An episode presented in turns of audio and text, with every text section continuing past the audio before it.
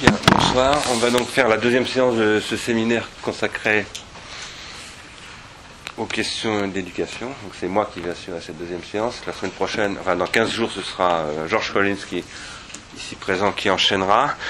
Euh, je vais faire un petit rappel de ce que j'ai essayé d'introduire euh, il y a 15 jours, d'entrer dans le sujet de cette séance-ci. Finalement, après coup, et un petit peu pour euh, revenir sur une question de Michel Deguy, j'ai donné un titre après coup à mes deux interventions, ce que je n'ai pas fait au début. Euh, je l'ai appelé la bataille de l'intelligence, entre guillemets. Euh, c'est pas ce, que, ce qui a été mis sur le site d'ailleurs ce matin. Ça a été mis sans guillemets, c'est avec des guillemets bien entendu. La bataille de l'intelligence, c'est une rhétorique qui n'est pas la mienne. hein. C'est celle du Premier ministre. Mais en même temps, je, comme je vous avais répondu euh, à, Michel Deguy, j'apprends au sérieux cette rhétorique. J'apprends au sérieux, euh, et surtout je la prends au mot. Je pense que l'intelligence, c'est une bataille, de toute façon, dans tous les cas. Euh, que en ce moment, par ailleurs, je pense qu'en effet, il y a à livrer une bataille d'intelligence dans des conditions nouvelles. Évidemment, ce type de rhétorique me fait un peu rire. Enfin, je, crois que nous tous nous méfions considérablement de ce genre d'expression-là, mais en même temps, ça fait partie, je dirais, de- du langage politique euh, qu'on peut déplorer dans ce type de formulation un peu toute faite, mais euh, il n'en reste pas moins que l'intelligence est une question. Je pose moi que c'est une bataille, ça a toujours été une bataille, et surtout qu'elle se pose dans cette question-là de l'intelligence comme, comme, disons, comme lutte plutôt que comme bataille, comme polémos aurait dit euh, Héraclite ou d'autres. euh, elle se pose aujourd'hui dans une facture absolument nouvelle. En même temps, et c'est une chose que je n'avais pas dite l'autre fois, je crois, euh, je voudrais insister sur le fait que euh, la question de constitution d'une éducation nationale au XIXe siècle, qui s'appelle d'abord une instruction publique, euh, et qui se. Je parle là essentiellement du moment de Jules Ferry, même s'il faudrait parler de Guizot et de beaucoup d'autres choses. C'est une longue histoire, la question de la construction, de la production de l'instruction, qui devient publique avec euh, la loi de la laïcité en tant que telle, euh, est liée, cette question est liée surtout à partir de Jules Ferry, à la question de ce qui s'appellera au XXe siècle seulement une recherche scientifique d'État, publique. Ce que je veux dire, c'est que ce qui se passe en 1880 euh, est indissociable de la création de l'école pratique des hautes études, d'un ensemble d'initiatives de, ce type-là qui visent à créer les conditions d'émergence de ce que j'appelle une no-politique, c'est-à-dire une politique de l'esprit. Et si j'insiste sur ce point de la no-politique, c'est parce que une des choses vers lesquelles je tends dans ce séminaire, ce que j'espère que je, j'arriverai à développer au deuxième semestre, il faudra que je, parle tout à l'heure des séances du deuxième semestre, euh, donc qui se dérouleront à partir du mois de mars, c'est que nous sommes en ce moment confrontés à une question qui est l'émergence de ce que j'ai évoqué la semaine, enfin il y a deux semaines déjà, comme étant la question de psychotechnologie, l'apparition de psychotechnologie, que ces psychotechnologies constituent le problème que je crois nouvellement posé, il n'est pas nouveau en tant que tel, mais il est nouvellement posé, de ce que j'appelle une psychopolitique. Cette question de la psychopolitique passant par euh, des psychotechnologies, au même sens où il y a une question de biopolitique qui passe par un biopouvoir qui a des bio, euh, enfin pas des biotechnologies, qui a des technologies du vivant, ce n'est pas tout à fait la même chose que les biotechnologies d'ailleurs. Et ceci, la thèse que je soutiens euh, ici, que je défends, pour laquelle je me bats dans une bataille de l'intelligence, c'est que ces psychotechnologies au service d'un psychopouvoir, il faut en faire des nootechnologies au service d'un no-pouvoir. Donc il faut faire une transformation de cette situation. Ce que j'ai essayé de dire l'autre fois, c'est que ces questions sont de très vieilles questions, ce sont les toutes premières questions de la philosophie, et que finalement ce que j'appelle ici les psychotechnologies et, et le no-pouvoir pose la question du rapport entre anamnèse et hypomnèse. Finalement, ça nous ramène à de vieilles questions platoniciennes. Alors, juste pour euh, euh, resituer un tout petit peu mes, mes lignes les perspectives que j'ai essayé d'ouvrir l'autre fois et les, points de départ à partir desquels je parle euh, je rappelle que je me suis référé à cette distinction rappelée par Foucault dans les techniques de soi euh, qu'il faut faire selon lui entre deux pratiques qui sont la pratique de l'épimélestai sotu et la pratique du gnotiséoton. L'épimélestai sotu voulant dire prendre soin de soi, et gnotiséoton voulant dire, bien sûr, tout le monde le sait, se connaître soi-même. Euh, Foucault y indique, disant que dans ce texte, on dans la Grèce classique, ces deux questions sont inséparables. Euh, il a l'air d'ailleurs de dire que pendant longtemps la philosophie grecque a, reposé sur cette inséparabilité, puis très paradoxalement, il montre dans l'Alcibiade que pas du tout, puisque l'Alcibiade, qui est un texte du jeune Platon, en réalité commence par soumettre euh, l'épimélestai surtout au gnotiséoton et donc fait disparaître tout de suite la question de l'épimélestai. Si j'insiste là-dessus, personnellement, j'ai énormément de motifs d'ailleurs de, m'intéresser à cette question, mais une des raisons pour lesquelles je m'y intéresse, c'est que l'épimélestai surtout, comme le montre très très bien Foucault, ça suppose une épiméléia, c'est-à-dire des techniques. Et que pour Platon, euh, les techniques, en règle générale, c'est des choses qu'il faut réduire. Donc il faut essayer de se débarrasser. Il faudrait arriver à avoir une anamnèse sans hypomnèse, une anamnèse pure. C'est tout, pour moi, l'enjeu de la critique de ce qu'on appelle depuis le début du XXe siècle, Heidegger en particulier, la critique de la, la déconstruction de la métaphysique plus exactement, etc.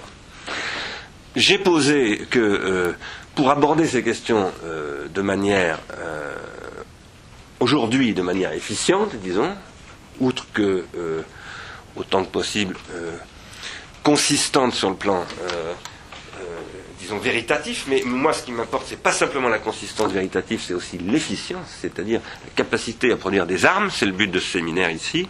Il faut poser ces problèmes en termes de forme d'attention. Et j'ai affirmé, il y a 15 jours, que le savoir est une forme de l'attention.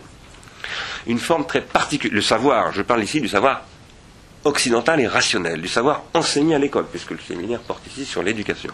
C'est une forme spécifique de l'attention. Et une question que j'ai posée par rapport à cette forme de l'attention, c'est jusqu'où il est possible, en tout cas dans cette forme de savoir que revendique Platon au titre du gnotiséoton, et encore de l'épimélestai, surtout dans Alcibiade, c'est-à-dire d'y prendre soin de soi, jusqu'où est-ce qu'il est possible d'en évacuer toute mystagogie?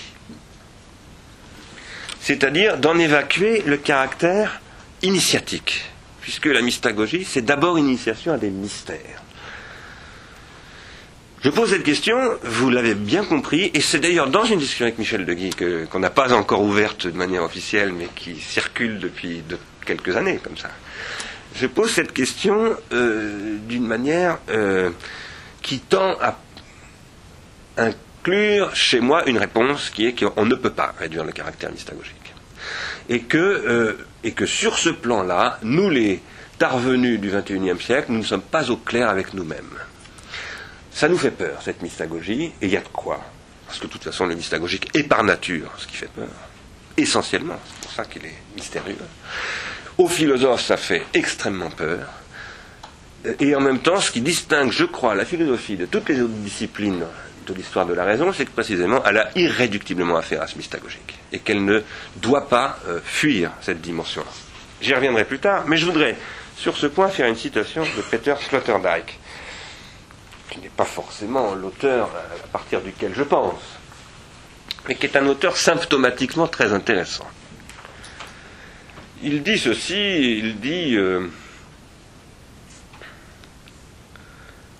la pensée qui se confronte à la leçon heideggerienne a certes les caractéristiques d'une étude, c'est dans euh, la domestication de l'être. Mais elle est plus encore une école de l'extase, dans laquelle serait accompli le passage menant de l'activité vulgaire de la raison à l'état d'exception philosophique.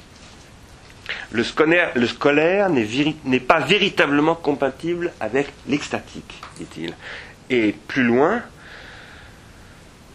ce n'est pas par hasard si dans sa première période, lorsqu'il pratiquait explicitement l'introduction à la philosophie comme une initiation, Heidegger a invoqué la peur, l'ennui, etc., Plus loin encore, la philosophie conçue comme une méditation de l'état d'exception est dans sa conséquence ultime une dimension antiscolaire.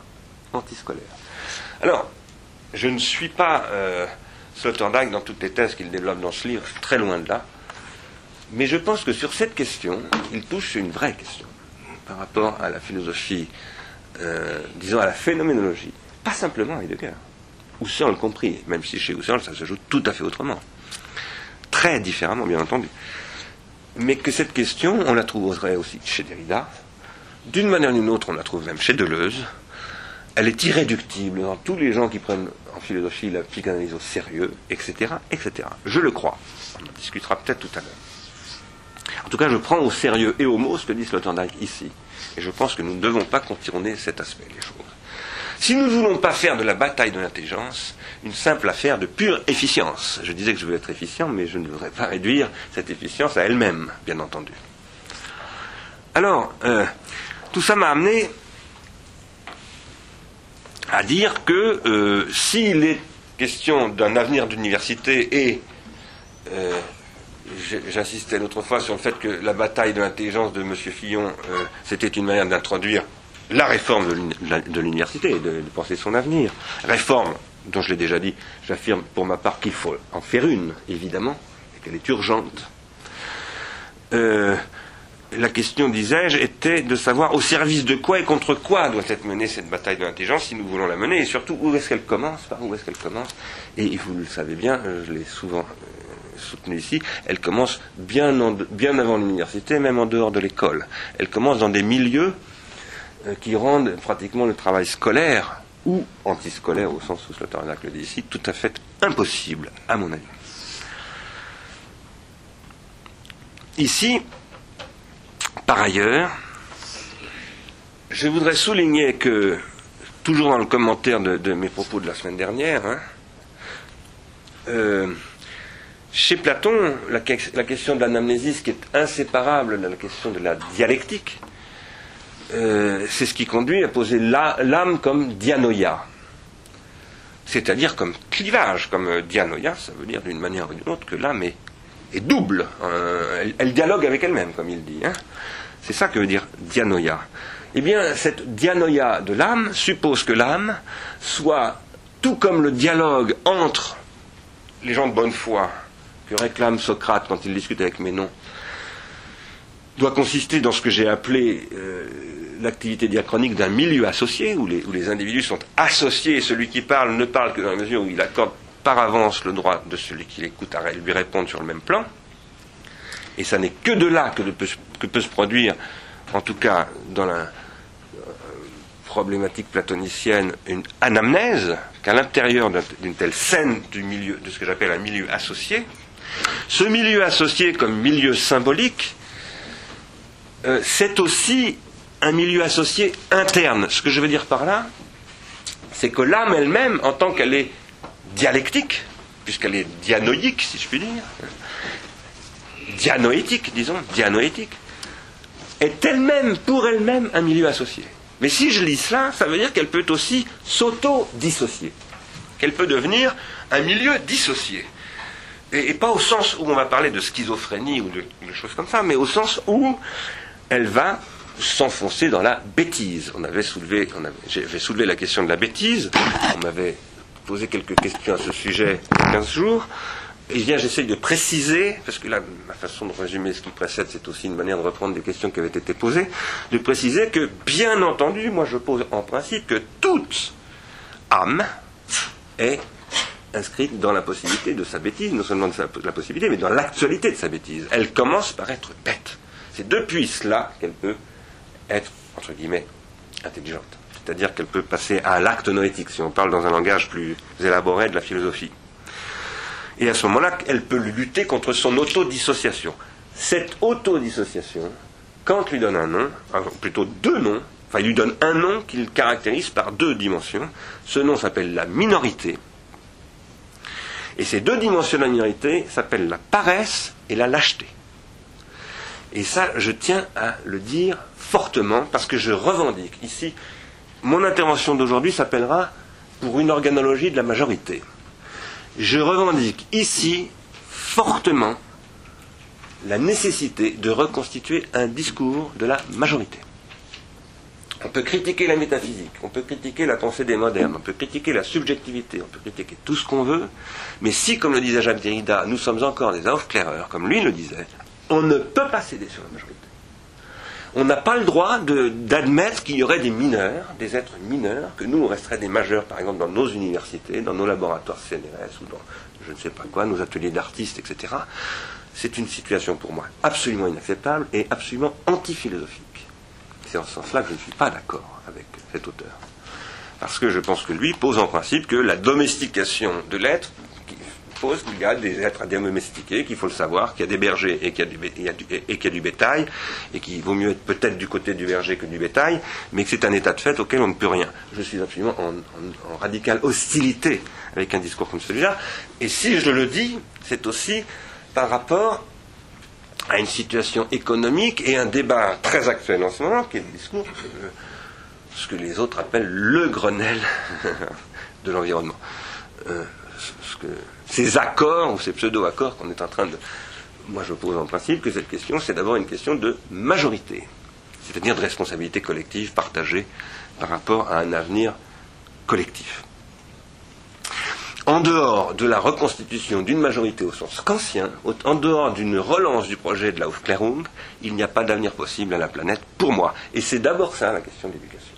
C'est d'abord comme ça qu'on doit la poser. En tant que comme question de l'éducation, euh, elle englobe à la fois l'éducation au sens large et l'instruction publique, c'est-à-dire et l'enseignement à proprement parler. Et ça passe par la question des mystères.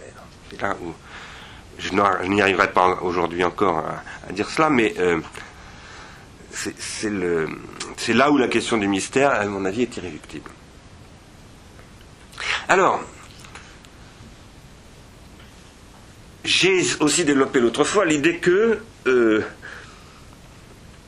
il y a des économies de l'intelligence, disons des économies politiques de l'intelligence, qu'il y en a toutes sortes euh, qui sont possibles et qu'il y a des choix de société à faire en termes d'économie de l'intelligence. Moi, je plaide pour une certaine économie d'intelligence qui est ce que j'ai appelé l'autre fois l'intelligence distribuée.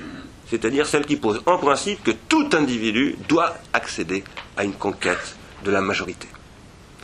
De fait, on peut échouer, on le sait très bien. De fait, il y a des gens qui sont euh, mineurs sur le plan, euh, bien qu'ils soient majeurs sur le plan légal, ils sont mineurs sur le plan. Bon, c'est un état de fait, mais euh, je pense que de droit, on ne peut pas l'accepter. Mais il y a d'autres modèles d'économie de l'intelligence qui considèrent que bah, si, il euh, y a, une, distribution des rôles et il y en a qui n'ont pas accès à la majorité dans cette distribution des rôles. Ça n'est pas du tout mon modèle, bien que je plaide aussi pour une aristocratie. une aristocratie euh, qui pose que c'est le pouvoir du meilleur qui doit animer la démocratie. Ça, c'est un autre sujet, cela dit. Dans ces économies de l'intelligence possibles, il y en a une qui domine aujourd'hui, qui domine depuis la fin du XVIIIe siècle, qui a été pour la première fois, je crois, analysée et désignée par Adam Smith, pas par Karl Marx, c'est la prolétarisation. Bien entendu, Adam Smith n'a pas du tout appelé ça la prolétarisation, mais il a décrit euh, un état de fait que Marx ensuite a appelé la prolétarisation. C'est une réification de l'intelligence dans l'instanciation machinique de cette intelligence. Cette intelligence pouvant être motrice, technique, fabricatrice, ou bien beaucoup plus élaborée, jusqu'à aujourd'hui, les systèmes experts et toutes ces technologies de l'intelligence artificielle, y compris ces machines intelligentes ou ces montres intelligentes dont, on parlait avec Michel Deguy l'autre fois. Euh, et dans ce cas-là, quand un modèle de ce type-là domine, un, domaine, un, modèle où il y a une prolétarisation d'un côté et de l'autre côté, je ne sais pas très bien qui d'ailleurs, euh, bah, quand euh, Karl, Marx dit le, capital, hein, euh, il y a une individuation d'un côté et une désindividuation de l'autre. Ça, c'est la traduction de Marx par Simondon, dont je me réclame, comme vous le savez. Cette économie, qui peut donc être plus ou moins mal distribuée, cette économie d'une intelligence qui peut être plus ou moins mal et plus ou moins délibérément mal distribuée, elle est distribuée organologiquement. elle est organologiquement, et donc la question c'est quels sont les organes, quels sont les pharmacas de l'intelligence, et comment est-ce qu'on peut les transformer précisément en machines de production d'intelligence. Car, une des choses que je soutenais aussi il y a 15 jours, c'est que les pharmacas qui servent à produire de l'intelligence, individuelle et collective, sont aussi ce qui sert à produire de la bêtise. Ce sont les mêmes techniques qui servent à l'un et à l'autre. Et, et ça, c'est un, pour moi, un, principe universel. Ce qui sert à produire l'intelligence peut, et en général, commence d'abord par servir à produire la bêtise. En général. Et ça veut dire que si on veut faire, d'abord il faut faire une histoire organologique de l'intelligence, qui reste à faire à mon avis, totalement. Ça commence à venir d'ailleurs, il y a des gens qui, dans le monde des technologies cognitives, commencent à se poser des questions comme cela. Dans, le monde de la préhistoire, de l'archéologie, on commence à se poser des questions de ce type, mais très très timidement, à mon avis. Aux États-Unis, Catherine Hales, dont j'ai parlé il y a 15 jours, est quelqu'un qui s'intéresse beaucoup à ces questions dans un style très américain et très parfois désarmant pour nous des Européens, mais extrêmement intéressant. Mais surtout, il y a des formes historiques et organologiques de la bêtise. Et il faut, et il y en a des formes aujourd'hui qui sont tout à fait exceptionnelles. Tout à fait exceptionnelles. Mais elles sont tout à fait exceptionnelles dans leur efficacité, dans leur caractère industriel, dans leur, caractère systématique aussi. Euh, mais en même temps, euh, elles ne sont pas tout à fait nouvelles. Hein. Il y a une histoire des techniques de la bêtise sur laquelle je vais revenir tout à l'heure. Tout ça, si on veut l'aborder correctement, ce sont toujours des propositions de méthodologie que je fais là, il faut l'inscrire dans ce que j'appelle non simplement une organologie générale, mais bien une pharmacologie générale. Pourquoi une pharmacologie générale?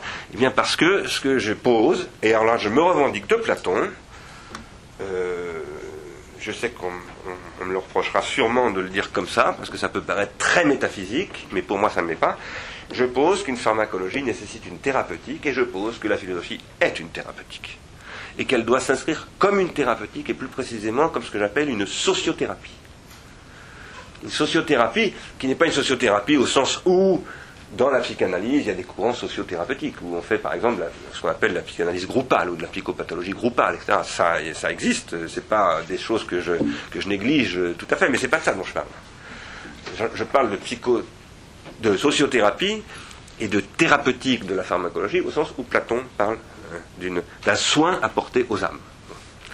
Après, euh, cette thérapeutique, à laquelle je n'en préconise aucune aujourd'hui, hein, euh, moi je préconise pas une thérapeutique, je préconise une pharmacologie générale. Je pense que pour faire une bonne thérapeutique, il faut commencer par faire de la pharmacologie.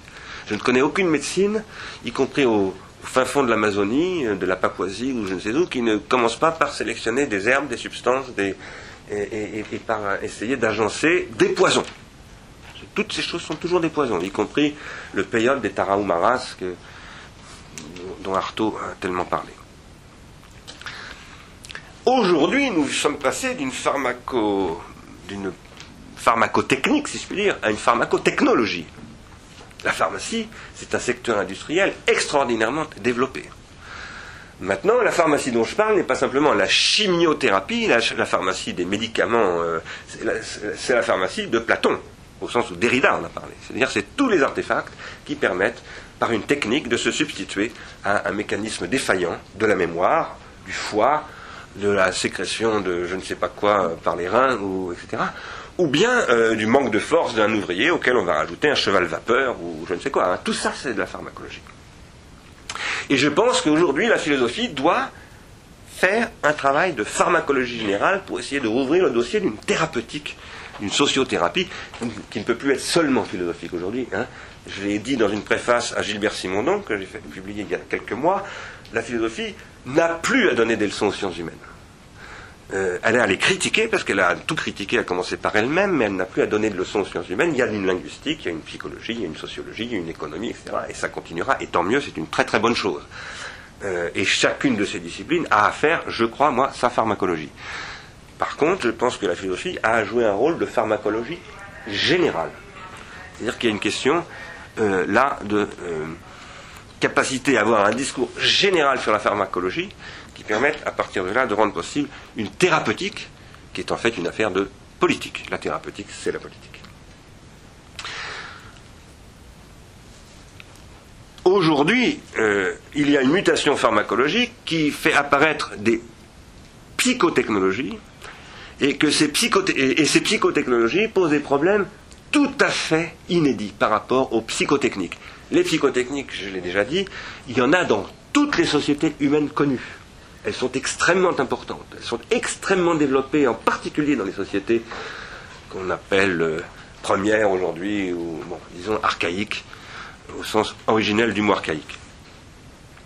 Euh, et ces questions se posent aujourd'hui dans des conditions tout à fait nouvelles avec les psychotechnologies, et j'articule ça, je mets ça en relation avec le fait que Riyad veut créer une grande université internationale dans une guerre des esprits, dans une, polémologie des esprits, comme, disait euh, Marc Répond, euh, qui aujourd'hui se joue véritablement pour la conquête du nouveau pouvoir mondial.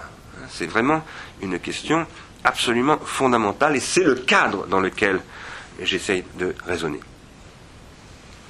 Alors, après, je rappelle très vite, et je vais maintenant arriver vers, euh, vers que, autre chose qu'une répétition de ce que j'avais déjà dit, euh, je rappelle que les, objets du pharmacone psychotechnologique s'adressent à l'attention.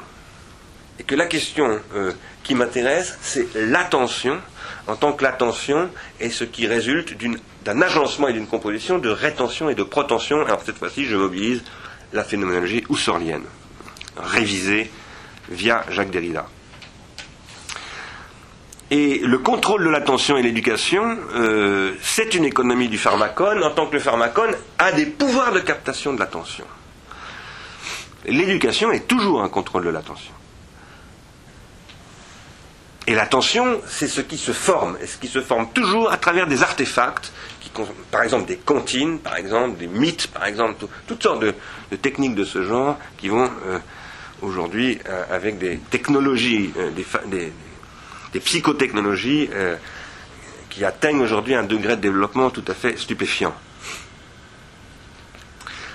Cela étant dit, je pose donc que nous sommes des êtres qui sommes attentifs et conscients dans cette mesure où l'attention est une forme de la conscience, mais il y a des formes d'attention qui sont à la limite pas conscientes, que euh, cette euh, attention, elle peut être détournée, elle peut être manipulée, que nous sommes dans cette mesure en tant qu'être attentif manipulable, euh, potentiellement intelligent et en général actuellement bête, et que la question dans cette affaire, c'est la question d'une transindividuation, de ce qu'on appelle l'intelligence, c'est ce qui permet de créer des circuits longs de transindividuation, c'est-à-dire des circuits qui impliquent, qui co-impliquent des attentions dans un rapport à leur avenir euh, collectif, où en même temps elles se singularisent, et je ne redéveloppe pas ça, je l'avais déjà fait, l'anamnèse que développe, enfin le discours que développe Platon sur l'anamnèse, c'est de plaider pour de très longs circuits, pour des circuits qui remontent à l'origine même des possibilités de la transindividuation.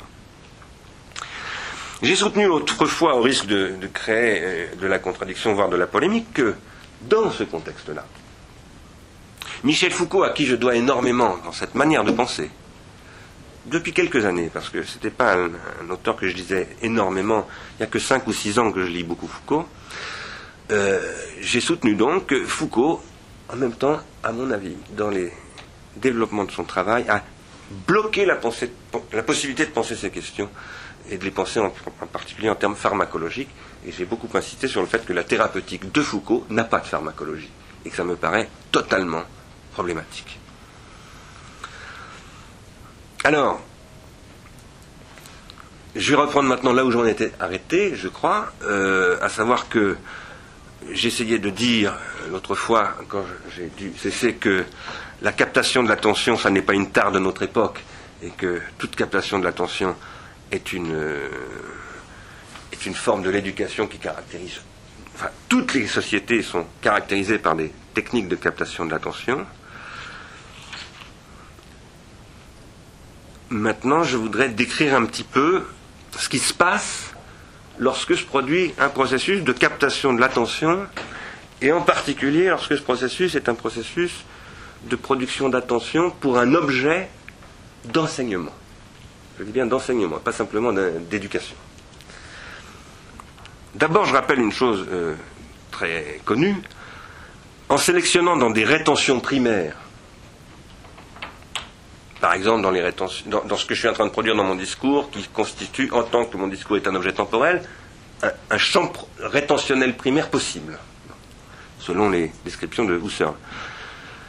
En sélectionnant depuis ces rétentions secondaires, c'est-à-dire depuis son savoir propre, depuis son expérience, depuis sa mémoire. La conscience attentive, attentive voulant dire ici attrapant ses rétentions primaires depuis ses rétentions secondaires, projette des protensions. Des, protensions, c'est le nom technique que Husserl donne à ce que nous, nous appellerions, les Français, des attentes. Hein, littéralement, ça peut se traduire par attente. Eh bien, précisément, cette, transsubstantiation, je veux dire, qui se produit là, euh, c'est la, attraper, comme avec un concept griffe, on attrape quelque chose, hein, euh, dans les rétentions primaires, euh, quelque chose qu'on va y sélectionner, ça le transforme immédiatement en protension, c'est-à-dire en attention, c'est-à-dire en attente. Ça crée un champ d'attente, et donc une attention. La formation de l'attention est toujours déjà à la fois celle d'une faculté psychique et celle d'une faculté sociale, je le répète souvent. Mais c'est le cas dans la mesure où sa captation, qui des rétentions primaires en fonction des rétentions secondaires psychiques de l'individu, c'est ce que je viens de dire, mais en les inscrivant dans des rétentions secondaires collectives. Des rétentions secondaires collectives que que symbolise et que supporte ce que j'appelle, moi, c'est une expression qui n'est pas Husserl, bien sûr, ce que j'appelle des rétentions tertiaires. Lesquelles rétentions tertiaires appartiennent à l'organologie générale, et en l'occurrence là on parle d'une organologie des mnémotechniques, et donc à la pharmacologie hypomnésique. L'individuation collective est constituée de rétentions collectives commune à ceux qui ne s'y co-individuent psychiquement et socialement qu'en partageant un fond rétentionnel commun. D'abord les mots de la tribu, les noms propres, Aristote, Heidegger, Husserl, etc. Si j'étais dans un, je sais pas, dans un, sur un plateau euh, de TF1, euh, ce serait difficile de parler d'Aristote, de Husserl, etc. Donc euh, voilà. Et ça, ça suppose un fond rétentionnel commun. Ce fond rétentionnel, ça forme plutôt un fonds rétentionnel commun. Ce fonds rétentionnel, c'est aussi ce que Simonon appelle un milieu pré-individuel. Un milieu pré-individuel dans lequel nous partageons en ce moment un milieu pré-individuel, et à l'intérieur de ce milieu pré-individuel, ce que j'essaie en train de faire en ce moment même, c'est d'opérer de la transindividuation. C'est-à-dire non seulement de la co-individuation, mais bien de la transindividuation. Une transindividuation, qui va former des objets qui vont eux-mêmes se déposer dans des souvenirs objectivés, euh, qui peuvent être des livres, qui peuvent être ce magnétophone qu'on va mettre bientôt sur Arsène euh, sur le site d'Arsène qui peuvent être toutes sortes d'autres choses, ou des notes que certains d'entre vous peuvent prendre, etc. etc. C'est-à-dire s'inscrire techniquement, s'engrammer, pour reprendre une discussion qu'on a portée avec Catherine Perret euh, l'année dernière, s'engrammer euh, dans un processus de grammatisation c'est dans un milieu épiphylogénétique, au sens où j'en ai parlé dans, des travaux antérieurs, que se forment les structures hypomnésiques. Ainsi tertiarisées, c'est-à-dire matériellement et spatialement projetées sur des supports psychotechniques, qui peuvent être l'hypomnèse dont parle Platon, mais qui peuvent être aussi le Shuringa dont parle le roi Gourand à propos des Australiens, ou toutes sortes de. ou les, le bâton du chaman, ou toutes sortes de choses. Hein les rétentions secondaires collectives peuvent être intériorisées par ceux qui ne les ont pas vécues. Ça, c'est capital. C'est là qu'est la rupture entre Heidegger et Husserl dans Ein und Quand Heidegger dit il y a du non-vécu qui peut être reçu, il appelle ça la Geschichtlichkeit, l'historial. Ça, c'est la condition de constitution de l'historial, selon moi, pas selon Heidegger, bien sûr. Et ceux qui n'ont pas vécu ces rétentions secondaires collectives, qui peuvent être par exemple les axiomes de Clyde, ou les poèmes de Michel de Guy, ou je ne sais, ou, je ne sais quoi, qui, qui, est un objet du savoir, et pas simplement du savoir, mais aussi de l'éducation d'ailleurs, mais là je parle essentiellement du savoir, ceux-là peuvent y projeter leur propre rétention secondaire. C'est ça qui est très important. Leur propre rétention secondaire vécue. C'est-à-dire qu'ils peuvent les, à proprement parler, les individuer, au sens les individuer psychiquement, et un bon cours, et là je finis, je continue de commenter une discussion que j'avais eue avec euh, Denis Cambouchner. Un bon cours, c'est ce qui permet l'individuation psychique de l'individu, pas simplement son individuation collective dans, le, dans la classe. s'il n'y a pas cette individuation psychique, ça ne marche pas. Alors, ça vous est peut-être arrivé, si vous enseignez, d'avoir quelqu'un qui vous dit Ah, mon fils vous a eu en cours et ça l'a marqué. Bon, et ça, ça veut dire il s'est individué psychiquement, avec vous. Hein, c'est ça, un prof qui, marque. c'est pas simplement qu'il a transmis un savoir. Ça suffit pas. Ça, c'est un processus d'adoption. Ce processus d'adoption, c'est un processus aussi de projection. Et je prends le mot projection au sens de Freud dans sa métapsychologie. C'est un processus de projection au sens où il faut que l'élève, par exemple, qui va être élevé par cette formation, projette ce qu'il porte en lui euh, dans le savoir, quitte à, faire du délire d'interprétation. Hein. Euh, c'est une des conditions, à mon avis, de l'individuation, de, le risque du délire d'interprétation. Et sans cette projection-là, il n'y a pas de formation de l'attention, il n'y a pas, du coup, d'identification, car il n'y a pas d'éducation sans identification, à mon avis. Identification à Euclide, euh, ou à son prof, ou, ou à l'histoire de la France, ou à je ne sais pas quoi, etc. C'est dans ces conditions uniquement que les individus psychiques non seulement se co-individuent, mais à ce moment-là se trans-individuent. Pourquoi? Parce que ils vont, dans le cadre de, la scène éducative, ils vont procéder à cette individuation psychique collective, ça c'est de la co-individuation, selon les canons d'une discipline. C'est la raison pour laquelle je disais qu'un des débats que je veux ouvrir avec Foucault, c'est la question sur la discipline je ne pense pas qu'on puisse évacuer la question de la discipline euh, comme étant, je dirais, un élément essentiel de l'archéologie du savoir, parce que là je discute avec l'archéologie du savoir, en l'occurrence.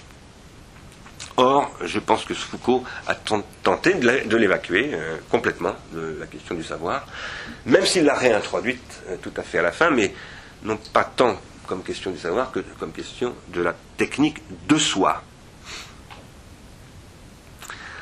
Alors, j'avais dit l'autre fois, euh, excusez-moi, il faut que j'ajoute quelque chose quand même d'important.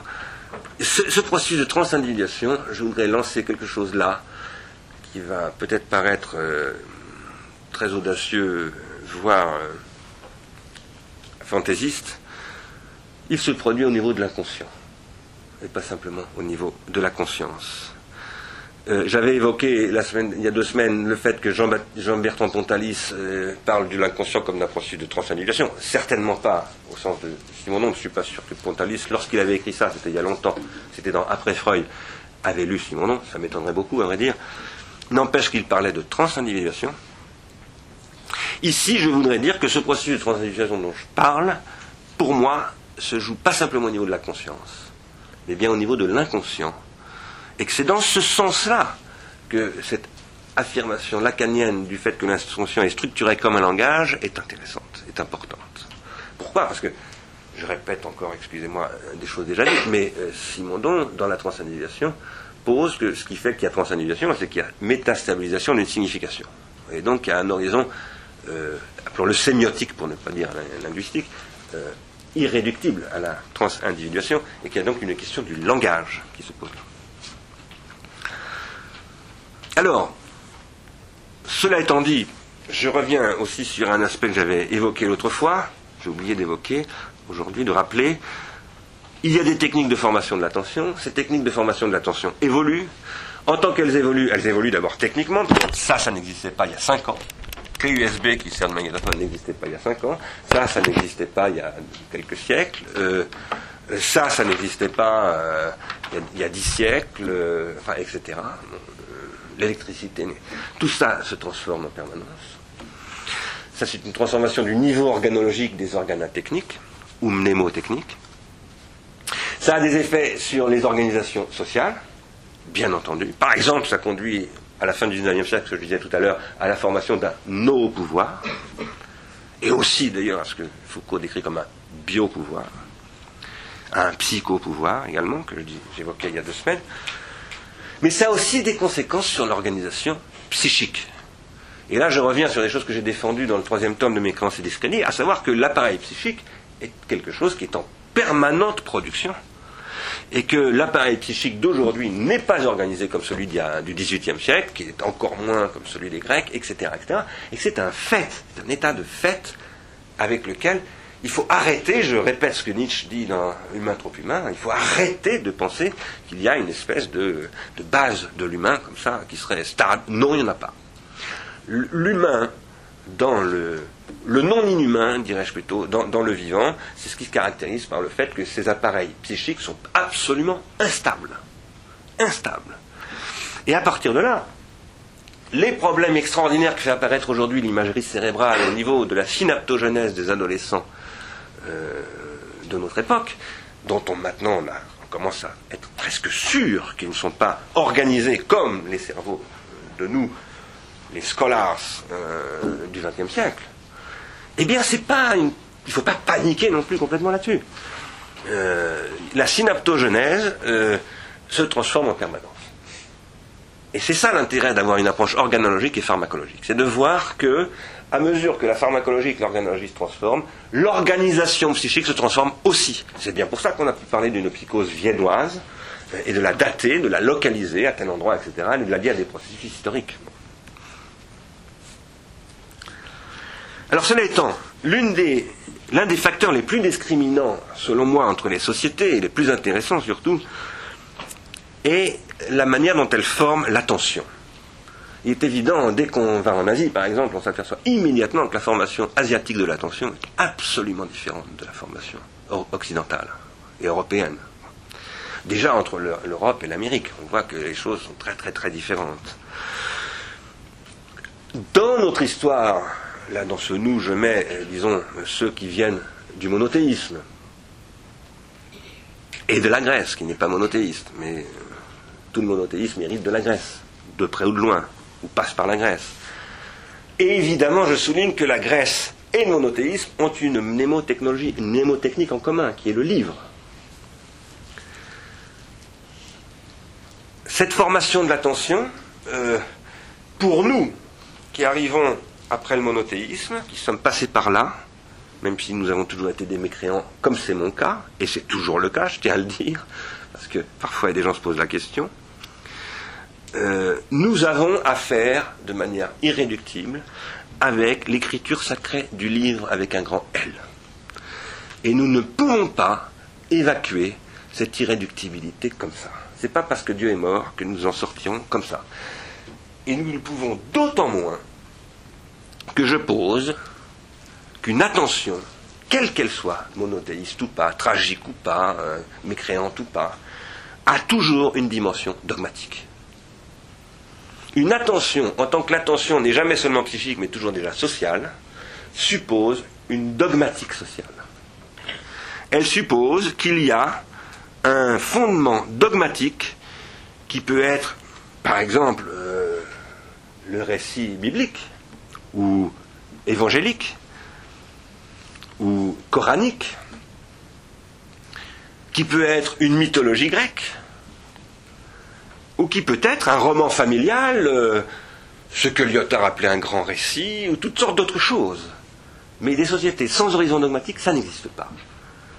Ou en tout cas, si ça existe, à mon avis, ça ne dure pas bien longtemps. ce sont des sociétés qui s'effondrent. Et le problème n'est pas d'empêcher le dogme, parce que, à mon sens, une société qui n'a pas de dogme ne marche pas. Le problème, c'est de critiquer le dogme, c'est de se donner le pouvoir d'en faire la critique non pas de l'empêcher. Il n'y a pas de possibilité de se passer, à mon avis, du dogme, et qui est ce que Kant appelle le symbole avec un grand S, qui est une manière de dénommer l'Église en l'occurrence. Deleuze a dit euh, quelque part, si Kant a semblé reculer, etc., c'est peut-être dans une prudence. Moi je ne suis pas sûr de ça. Je pense que c'est plus compliqué que ça. Cette question de l'attention dogmatique est majeure, si je puis dire, dans la mesure où elle a la condition de formation d'une attention comme processus d'unification de l'individuation collective selon une généalogie, c'est-à-dire selon des relations intergénérationnelles. Je veux dire par là qu'il n'est pas possible d'envisager une individuation collective qui ne passe pas par une transmission intergénérationnelle. Je crois cela. Je crois que dans l'économie générale de la pharmacologie et de l'organologie, la destruction euh, de la différence des générations est destructrice de l'économie dans sa totalité. Et là, j'en parle aussi évidemment en pensant au fait que, Ars Industrialis, on a écrit un texte sur Canal J, euh, disant euh, regardez Canal J, débarrassez-vous des grands-pères et des pères, etc. Moi, défendre le père, ça ne m'intéresse pas beaucoup. Reconstituer la figure du père, ça ne m'intéresse pas. Par contre, la question de l'intergénérationnel me paraît absolument fondamentale. Non pas au sens où il s'agirait de défendre les, grands-pères, les grands-mères, les pères, les mères, les enfants. Ça, c'est une question énorme en soi, mais ce n'est pas de ça dont je parle là. C'est au sens où on parle d'une extase temporelle.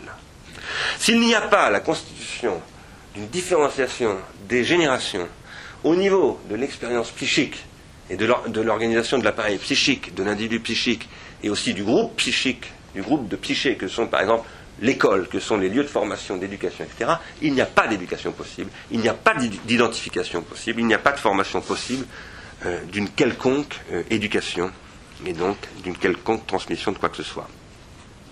Après, que ce genre de, relations intergénérationnelles plutôt soit régulé par les dix commandements juridico-moraux euh, de l'Ancien Testament, enfin de l'Ancien Testament, de la Bible, ou par des, références tragiques, ou par... Euh, c'est une autre question. Moi, je me situe dans la politique, c'est-à-dire que je, tends à poser ces questions dans un, régime strictement politique. Mais je, tiens à redire que cette, cette dimension strictement politique ne peut pas se débarrasser du dogmatique pour autant, y compris l'histoire officielle et toutes ces choses-là. Ça, ça renvoie à Ernest Renan, Qu'est-ce qu'une nation euh, à tout ce que j'ai pu en dire dans un bouquin d'ailleurs. Alors, euh, je rappelle que, j'avais évoqué déjà l'autre fois, Kant nous enseigne que l'époque des Lumières, de l'Aufklärung plus exactement, euh, c'est ce qui pose que le livre profane cette fois-ci, le livre avec un petit L, est ce qui permet la critique de ce dogme et qui doit le poser en droit, comme un droit irréductible à la majorité. Et que l'enjeu, c'est pas d'empêcher le dogme, c'est d'empêcher le droit à la Constitution, et non simplement le droit, mais l'obligation de la formation d'une majorité comme pouvoir critique du dogmatique, d'une critique du dogmatique. Vous savez bien, hein, ça, c'était les textes de Foucault que je citais après, d'ailleurs avoir assisté à un séminaire où Catherine Perret les avait, enfin, un d'entre eux, elle avait mobilisé, là où Foucault cite bon, le, à la fois le, devoir d'obéir et, l'obligation de critiquer. C'est toute la thématique que Foucault reprend, et, j'avais souligné l'autre fois que, à ma grande surprise quand même, Foucault ne relève pas du tout ce qui est fondamental pour moi dans ce texte, c'est que Kant dit la condition de ça, c'est l'accès à la lecture et à l'écriture, c'est-à-dire un pharmacone qui peut, dit-il, permettre d'aliéner complètement la population. Ceux qui savent lire peuvent être totalement aliénés par le livre qui à ce moment-là, dit-il, tient lieu d'entendement, ou tient lieu de directeur de conscience, ou tient lieu de, etc. Donc il dénonce, y compris le, livre, le livre, la Bible, en tant que ce qui va se substituer à une véritable conscience religieuse. Mais c'est aussi la condition, la seule possibilité que Kant a, par exemple, de développer sa pensée critique, c'est d'écrire la critique de la raison pure, d'avoir le droit d'écrire, et il remercie Frédéric II, le, Frédéric du siècle de Frédéric, comme il l'appelle, de, de lui permettre cela. Cela étant, l'horizon intérieur duquel je parle, le contexte, c'est celui des psychotechnologies, ça n'est plus celui des livres. Je pense qu'aujourd'hui, une tâche fondamentale est de faire une description que j'appellerais pharmacologique et organologique de ces psychotechnologies et de leurs enjeux. Canalgie étant un exemple parmi mille autres de la façon dont on court-circuite les générations. Car les courts-circuits dans la transcendisation dont je parlais l'autre fois à propos de la sophistique que critique la philosophie, c'est ce que Canal Gilles fait aujourd'hui en, court-circuitant les générations, c'est-à-dire ne passer plus par les pères et par les grands-pères, passer directement par Canal J. Et donc ça c'est la destruction de la transcendisation de la jeunesse, et donc c'est la destruction de l'éducation en tant que telle, selon moi. Mais pour pouvoir analyser tout ça, il faut euh, réfléchir à ce que sont les psychotechniques bien avant les psychotechnologies, et ce travail n'a encore jamais été fait, à ma connaissance. Les psychotechniques, telles que d'abord elles peuvent maintenir l'adulte dans une minorité adulte, ça c'est ce que dit Kant, je le citerai tout à l'heure sur ce sujet, mais telles que d'abord elles s'adressent donc à l'enfance. les psychotechniques euh, les plus largement distribuées sur la planète sont les berceuses, par exemple. Hein. Euh, Un enfant qui n'arrive pas à dormir, hein, on va lui chanter où que vous alliez, chez les Esquimaux, euh, chez les Ambiquara, euh, en Papouasie, ou, je ne sais où, euh, dans le Sahel, etc., euh, ou dans le 4e arrondissement de Paris, on va lui chanter quelque chose. Une psychotechnique. Les contes font partie des psychotechniques qui existent partout. Les contes qui sont d'abord des histoires à écouter, pas simplement pour les enfants. hein. Des sociétés qui marchent essentiellement par le conte récité à toute la société. Et puis ils deviennent à lire. Et quand ils deviennent à lire, ils se transforment. Ils ne fonctionnent plus tout à fait de la même manière. Et puis ils se transforment en toutes sortes de choses qui deviennent éventuellement des feuilletons télévisés, des dessins animés, des, DVD, des jeux vidéo, etc. J'espère qu'un jour nous arriverons à inviter, ici Catherine Hales qui fait des travaux sur les jeux vidéo, j'en ai déjà parlé autrefois, qui sont très excitants, très étranges, pour moi extrêmement exotiques, mais comme je l'ai dit autrefois, elle, lit euh, Faulkner avec des jeux vidéo. Et elle, a vraiment une, réflexion décapante, euh, même si je ne suis pas sûr que je partage toutes ces hypothèses. Toutes ces techniques, qu'est-ce qu'elles permettent de faire? Elles servent à attirer l'attention, d'abord. Il faut attirer l'attention. Alors éventuellement en tapant des cymbales, en faisant du bruit sur les tambours, en mettant des couleurs très vives, comme le, le rhapsode euh, dont se moque euh, Socrate dans Ion, etc. Pourquoi est-ce qu'il faut attirer l'attention? Pour la retenir, c'est-à-dire pour produire des rétentions. Hein? Attirer l'attention, ça sert à produire des rétentions. Pour ça, on commence par, en général, utiliser des techniques du corps, ce que j'appelle des somatotechniques. Des techniques du corps en un sens, évidemment, qui part de Marcel Mauss, mais qui s'élargit à tout ce que décrit justement formidablement bien Michel Foucault. Les techniques déambulatoires, euh, la gymnastique. La gymnastique au sens très large que ce mot a en Grèce, qui veut dire l'entraînement d'abord, mais, en particulier l'entraînement du corps. Le corps étant, euh, la technique du corps étant une psychotechnique en l'occurrence. hein. Toujours déjà une psychotechnique. Jusqu'à ce que donc on appelle à partir de la Grèce ancienne l'épiméléia. Ces techniques, il est évident que ces techniques dont je parle là, ces techniques qu'on trouve dans les plus anciennes sociétés, ne produisent pas que des lumières, et non seulement ne produisent pas que des lumières, mais produisent plutôt des mystères. Ce sont, la plupart du temps, pour ne pas dire toujours, des techniques mystagogiques.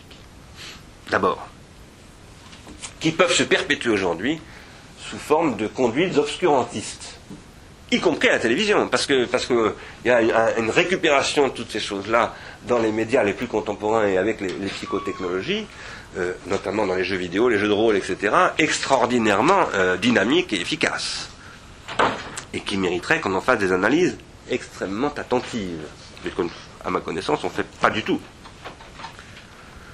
Ce que je veux donc dire ici, c'est que la captation de l'attention mise au service de la constitution d'une majorité critique, ce qui est en principe le sens de l'enseignement, tel que en particulier le requiert Kant, mais c'était déjà la requête de Socrate dans un langage bien, bien entendu très différent, c'est une donnée, une donnée rare, très rare, tout à fait exceptionnelle et extrêmement récente. Le programme de l'Aufklärung, à la différence du programme grec ou du programme romain, c'est de dire tout le monde doit participer à cela, à cette euh, constitution d'une majorité critique. Tout le monde doit y participer. Les Romains n'ont jamais pensé ça, les Grecs encore moins.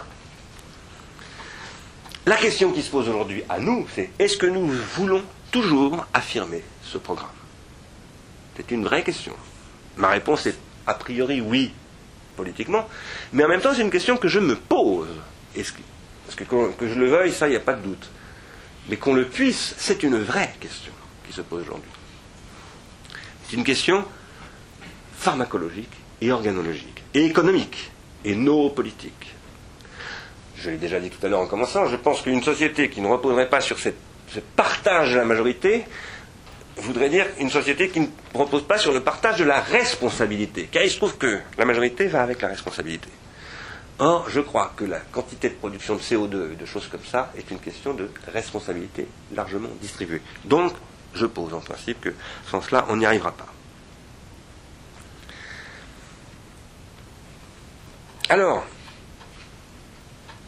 je vois que l'heure tourne. Je suis évidemment toujours très en retard, comme d'habitude. Je vais quand même essayer d'avancer un petit peu. Euh, Kant note que, euh, d'une façon très générale, les psychotechniques servent à maintenir, spontanément, elles servent à maintenir l'adulte dans un statut de minorité. Je, cite une phrase, que vous, une connaissez, je tiens à la répéter parce qu'elle est importante. Dans ce propos, il écrit ceci Les tuteurs qui, très aimablement, par bonté, ont pris sur eux d'exercer une haute direction sur l'humanité, après avoir rendu bien sot leur bétail, et avoir soigneusement pris garde que ces paisibles créatures n'aient pas la permission d'oser faire le moindre pas hors de la voiture d'enfants, où ils les tiennent enfermés, leur montre le danger qui les menace si elles essaient de s'aventurer seules au dehors. Vous allez me dire, ça c'est très connu, c'est rebattu. Oui. Mais c'est ça, cette question aujourd'hui est absolument actuelle. Elle n'est pas du tout euh, euh, comment dire, derrière nous, mais elle est bien devant nous, sauf qu'il faut la, repenser dans l'horizon organologique qui est le nôtre. Plus anciennement encore, les techniques poétiques de narration des histoires par les aèdes et les rhapsodes, c'est les rhapsodes dont je parlais tout à l'heure qui racontent, qui font que le conte pour enfants devient aussi le conte pour toute la société, etc. Auquel Platon s'en prend dans la République. Platon les condamne, parce qu'elle s'adresse aux âmes des citoyens c'est Platon qui le dit, comme s'ils étaient des enfants, dit-il. Et donc, Platon dit, ces fables sont nuisibles à, la formation de l'esprit du philosophe. Et dans cette mesure, à ce titre, Platon nous dit, avec la dialectique, il faut en finir avec les histoires. Et je vous rappelle que Heidegger le cite au début de Simon Sides, dans le sophiste. Avec les mythes en l'occurrence avec les psychotechniques, qui sont toujours plus ou moins mystagogiques. Et là, d'une part, c'est pas simplement, dans le sophiste, c'est pas simplement les aèdes et les rhapsodes, c'est les présocratiques. Il faut se débarrasser de Parménide qui reste encore un, raconteur d'histoire, malgré tout, malgré tout ce qu'on lui doit. Et surtout, il faut se débarrasser de ces héritiers des raconteurs d'histoire qui viennent d'Anaxagore, d'Héraclite, etc., que sont les sophistes, qui se réclament tous de ces présocratiques, et qui eux sont pas simplement des raconteurs d'histoire, mais à proprement parler des thaumaturges, des étonneurs publics, c'est-à-dire des, marchands de mensonges. Voilà ce que dit Platon. Et donc il opte pour une économie bien particulière. Cette économie, c'est celle qui a, comme dira l'autre, des bergers de lettres, c'est-à-dire des philosophes rois, qui sont, euh, et puis d'autres qui vont. Euh, hein, euh, alors, Jusqu'où, bien entendu, est-ce que Platon a. C'est un immense sujet, ça. C'est extrêmement compliqué parce que je pense que chez Platon, ça change à chaque dialogue. la façon de poser le problème change tout le temps. Et le, texte le plus dogmatique sur ce sujet, à mon avis, c'est, enfin, à mon avis, c'est pas le mien, il est très, très répandu, ce point de vue, c'est la République. Très compliqué. Mais en tout cas, il n'est pas du tout évident pour Platon, à mon avis, que la distribution de la majorité soit une obligation euh, à cet égard. En revanche, Premièrement, il condamne les psychotechniques comme sujet de l'heure mystagogique pour les philosophes. Donc il dit les philosophes doivent se débarrasser de toute psychotechnique. En revanche, il dit mais elles peuvent être utiles pour les philosophes rois qui doivent, eux, synchroniser les comportements de la cité. Et donc, la danse, la musique, etc., peuvent être, si elles sont bien conçues, vous connaissez tout le discours euh, sur les, sur les accords musicaux, etc., de, Platon, hein, peuvent servir à synchroniser euh, la société et, autrement dit, à la contrôler. Tout ça étant rapporté par Peter Sloterdijk, que je, cite pour la troisième fois aujourd'hui, à euh, ce que Sloterdijk appelle des anthropotechniques, se référant aux politiques de Platon. En fait, moi je pense d'ailleurs que Sloterdijk, dans cette référence aux anthropotechniques de Platon, qui, pointe des questions tout à fait réelles, qui passent, à mon avis, beaucoup par Michel Foucault, bien qu'il ne le cite pas beaucoup. Euh, il lui doit beaucoup. Euh, néglige, Sloterdijk néglige quelque chose de fondamental, comme Foucault. C'est qu'aujourd'hui, il n'y a plus besoin de tuteurs. Qu'aujourd'hui, euh, ce sont des sociétés de services qui sont les processus de captation de l'attention qui sont plus des organisations politiques mais des organisations économiques. Le problème n'est plus ici d'une captation de l'attention par des pouvoirs politiques, par exemple, l'État que Foucault analyse comme biopouvoir, mais bien par des, organisations économiques transnationales qui relèvent de ce que j'appelle, de ce qu'on appelle l'économie de service. Et ce sont les industries culturelles, les industries de programme qui aujourd'hui synchronisent, comme Platon le souhaitait dans la République d'ailleurs, hein, les mouvements individuels en un comportement de masse, mais dont les motifs sont, les les moteurs, les, les objets d'attirance qu'on cherche à développer à travers le marketing, sont définis par quoi? Pas simplement par le marketing, mais par ce qu'on appelle des business plans, par des objectifs euh, de canalisation de l'attention sur des retours sur investissement qui sont, c'est ça le problème, parce que moi j'ai rien contre le marketing et contre l'investissement capitaliste euh, en soi. Mon problème c'est quand il est intrinsèquement spéculatif et qu'il est donc autodestructif. C'est ça que j'appelle le psychopouvoir. Euh, ce psychopouvoir, il est économique. Ici, les, sociétés de services du psychopouvoir ne vendent plus rien aux âmes. Euh, Kant disait on est prêt à payer pour pouvoir satisfaire sa paresse et la lâcheté pour qu'un directeur conscient s'occupe de nous à notre place, etc. Non, là, payer en donnant au denier du culte ou en, achetant un livre qui tient lieu d'entendement. Non, là, ce sont les âmes n'ont plus besoin d'acheter, ce sont celles qui sont ce sont elles qui sont à vendre hein, sur le marché, le marché des temps de conscience de cerveau disponible. Comment fonctionne cette économie-là? C'est une économie de l'intelligence. Hein. Une économie de l'intelligence qui consiste essentiellement à produire massivement de la bêtise, d'ailleurs, mais pas seulement. Pas seulement. Eh bien, euh, en mobilisant ce que décrit Kant, c'est-à-dire la paresse et la lâcheté qui sont, nous dit Kant, inhérentes à cette âme pharmacologique qui est la nôtre et qui nous rend extrêmement faillibles au pharmacas.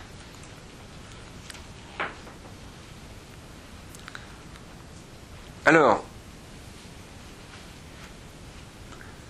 je vais être obligé d'arrêter, pas abuser de votre patience dans pas longtemps, mais je voudrais vraiment introduire, poursuivre d'ailleurs sur ce que je disais tout à l'heure, quand j'évoquais la possibilité de ce que j'appelais une transindividuation de l'inconscient,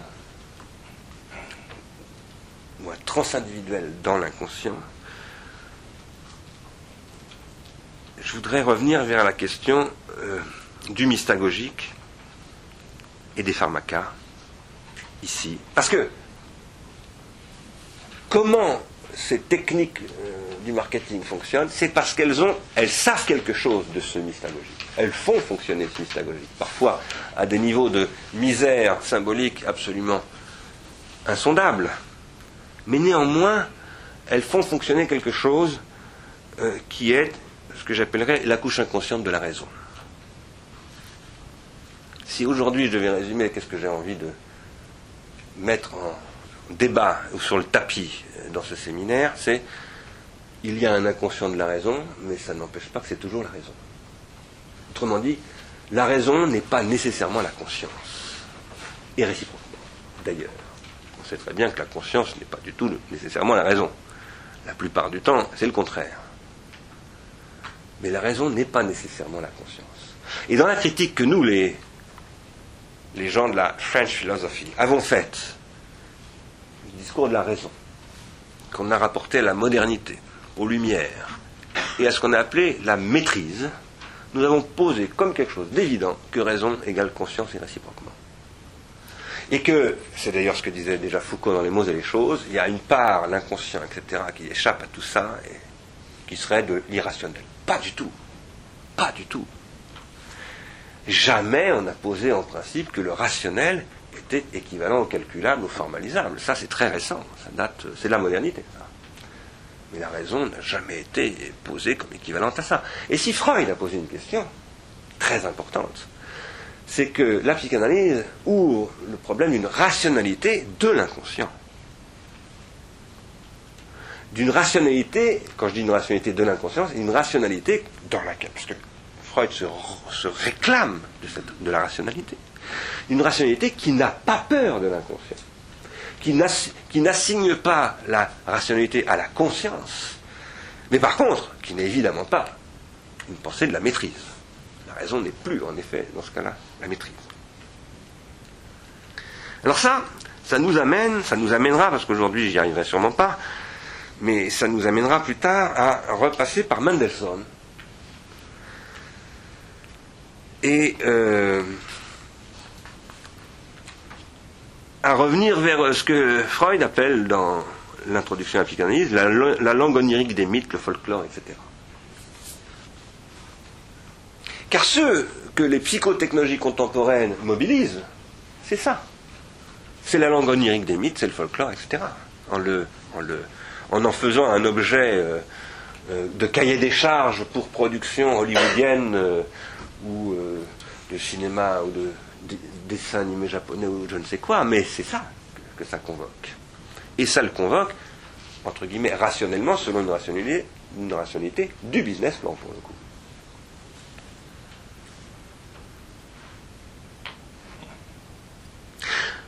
Pour le dire autrement, si on veut, je reviens à Fillon et au fait que je le prends au mot, si on veut mener un combat pour l'esprit, disons une bataille de l'intelligence, avec succès, il, faut réfléchir d'abord au fait suivant. Les âmes pharmacologiques que sont les êtres humains ne se sont jamais satisfaites de cet état de domestication, à quoi conduirait ce que Sloterdijk appelle les anthropotechniques. Il leur a au contraire toujours fallu de la fantaisie qui échappe à ce contrôle et qui gît dans la part ténébreuse des mystères, au fond de ces cryptes où, comme dit Héraclite, la physis, c'est-à-dire l'être, selon le mystagogue Heidegger, aime philein à Ruptestai, à se retirer.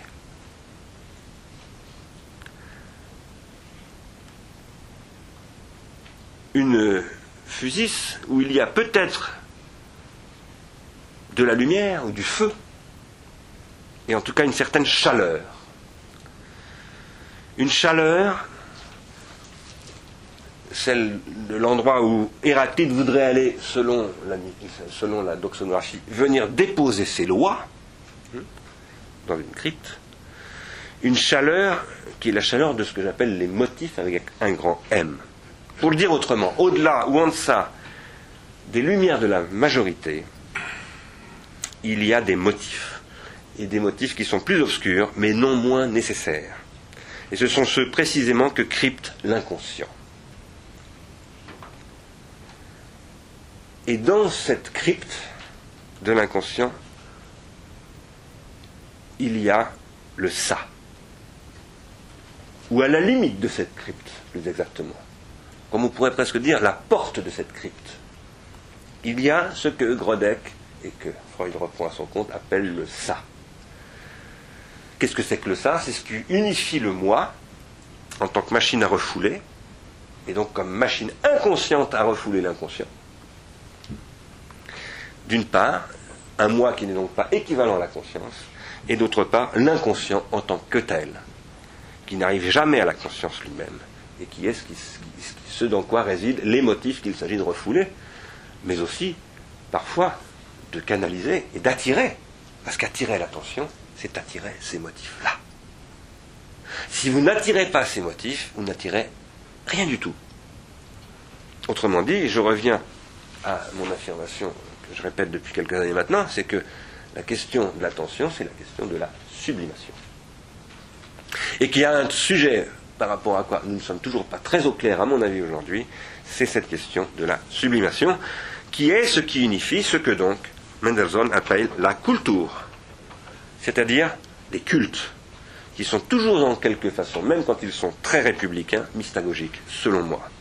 Et c'est ce qui permet leur unification dans la scène de l'enseignement, de la formation critique de la majorité de Kant, etc., avec le livre profane et plus simplement avec le livre religieux, c'est ce qui permet leur unification avec la Aufklärung. Parce que c'est ça que dit Mendelssohn. La Bildung est l'unité de cette culture, de cette culture et de cette Aufklärung qui permet de critiquer la dogmatique mystagogique par une rationalité que Mendelssohn appelle l'Aufklärung. Donc, et pour transformer tout ça en quoi En une formation de l'attention, c'est-à-dire en la formation d'une attente, une attente qui est elle-même formée par un motif, car on attend si on a des motifs. Mais cette attente doit être une attente critique, dit Mendelssohn. Alors, je crois que je vais m'arrêter là, pour ne pas euh, trop. J'ai pas parlé vraiment de l'organologie de la majorité, en, fin de compte, mais tant pis. Je voudrais dire euh,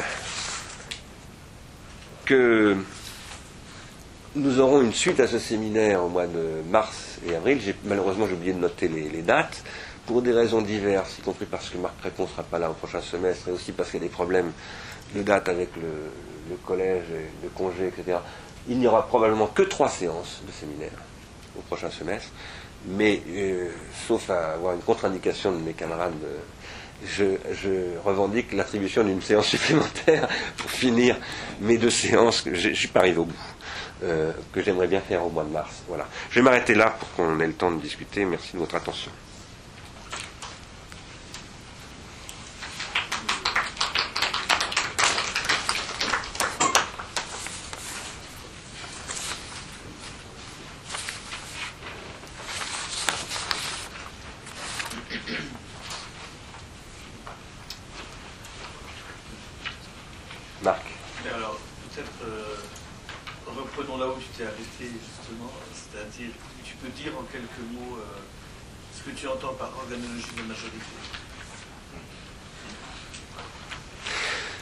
Si tu veux, euh, ce que j'appelle l'organologie aujourd'hui, mon raisonnement est assez, simple. Hein.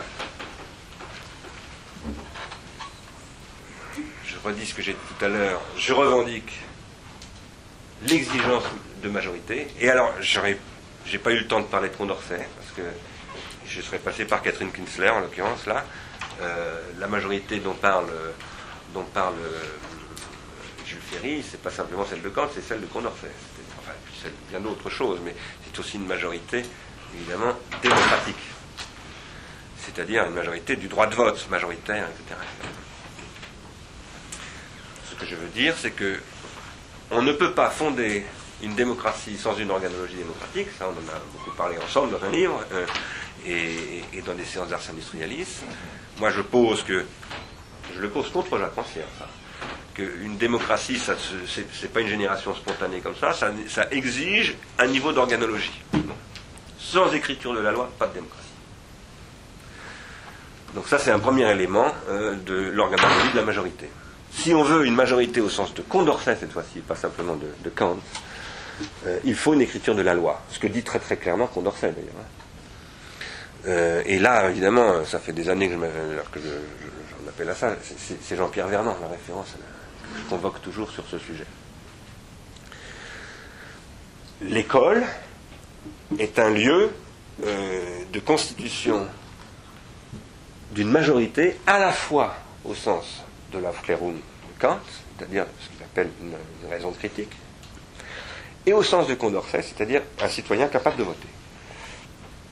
Ce qui suppose d'ailleurs qu'on distingue au plan générationnel un âge mineur et un âge majeur. Ce qui fait que je crois que je l'avais dit l'autre fois, moi je mets un peu tout ce que j'ai dit aujourd'hui sous euh, l'actualité, si je puis dire, sous les lumières ou les ombres de l'actualité de la suppression de ce qu'on appelle l'excuse de minorité sur les délinquants mineurs. Je peux introduire une chose là Oui, j'ai pas fini de lui répondre, mais je. Oui, non, mais parce que ça paraît être Il semble que vous mettez de côté le. À propos de la minorité, la, la religiosité. Autrement dit, il n'y a pas de lumière sans Voltaire. Autrement dit, ce que nous, souvent en train d'appeler la minorité, etc., là, dans ce colloque, c'est entendu, disons par 95% des humains, comme euh, la vérité.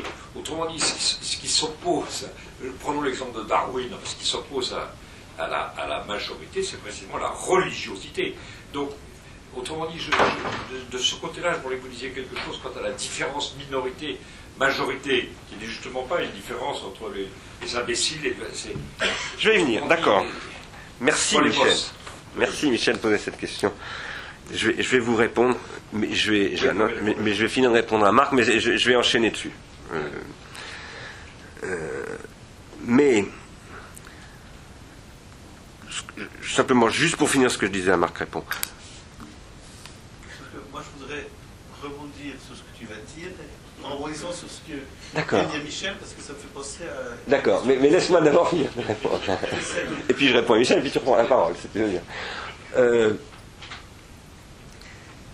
l'école est un lieu de constitution de l'intégration, de, de ce que j'appelle l'intériorisation du pharmacone littéral, pour être précis, d'une intériorisation du pharmacone littéral qui permet de faire que ce pharmacone littéral soit un remède, je revendique ce terme de remède, parce que pour moi je pense comme Nietzsche que l'âme pharmacologique est absolument malade et à jamais, elle le sera toujours, elle est incurable de ce point de vue-là, mais par contre elle peut dans sa maladie trouver sa grande santé, je crois ça, euh, euh, mais que euh, ça, c'est lié à des états pharmacologiques et organologiques historiques qui sont, par exemple, ce que dit Kant en 1700, je ne sais plus combien exactement, c'est 80, je ne me souviens plus de la date exacte.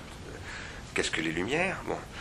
Euh, ça n'est possible que parce qu'il existe des gazettes, une imprimerie, enfin tout un ensemble. Ce sont des propos qui n'auraient pas eu le moindre sens à l'époque grecque alors que l'écriture existait, mais pas sous cette forme imprimée. Et, la question que vous me posez, Michel, et je vais y revenir, elle n'est possible qu'à partir de l'imprimerie. Je ne pense pas que Voltaire puisse exister sans le livre imprimé. Euh, ça, ce sont des, problèmes de ce que j'appelle une organologie de la majorité. Après, euh, ce que je voulais développer, j'ai pas eu le temps. Pour finir répondre à ta question, c'est toujours pour prendre au mot le Premier ministre actuel, et j'ai fait ça, excusez-moi, je suis un peu gonflé, mais en disant, bon, bah, il y avait Frédéric de Prusse, maintenant il y a François Fillon, discutons. Euh, euh, oui, bon, c'est pas tout à fait la même, hein, mais. Euh, pardon Envergure. Ni envergure, ni, ni en plus, Frédéric de Prusse est quelqu'un quand même pour lequel j'ai, outre que c'est un musicien intéressant, c'est quelqu'un, quoi. Hein, bon. Mais. N'empêche que euh, j'ai essayé de. Parce que je ne sais pas si vous l'avez lu, cette déclaration de Fillon à l'Assemblée nationale. C'est très intéressant C'est très très intéressant. Il en appelle aux philosophes, il en appelle aux scientifiques, il en appelle, etc. C'est vraiment un, une mobilisation générale de l'esprit. Très intéressant cette rhétorique. Il faut, il, faut, il faut commencer par la prendre au sérieux. Après, on peut ensuite. Mais moi, ce que je dis, c'est si on veut euh, poser ce problème de la bataille d'intelligence, il faut poser le problème d'une organologie de la majorité, où il faut, à ce moment-là, lutter contre quoi? C'était ce que je voulais dire après, mais j'ai pas le temps. Là, Michel, je commence à m'entendre. Plus contre l'Église, c'est pas le problème. Ça, c'était le problème de Jules Ferry. Jules Ferry a voulu constituer un, un, une, une, formation de la majorité, au sens à la fois de Kant et de Condorcet, par l'instruction publique, laïque et obligatoire, contre le pouvoir de l'Église. Mais aujourd'hui, ce n'est pas le problème. Le problème d'aujourd'hui, c'est le pouvoir des médias. Il y avait un nouveau pouvoir, avant le nouveau pouvoir férien, le nouveau pouvoir laïque de l'État français, qui était le nouveau pouvoir de, la papauté. Pouvoir, nouveau pouvoir, ça veut dire pouvoir de l'esprit. Et ce pouvoir de l'esprit, c'est le pouvoir de l'esprit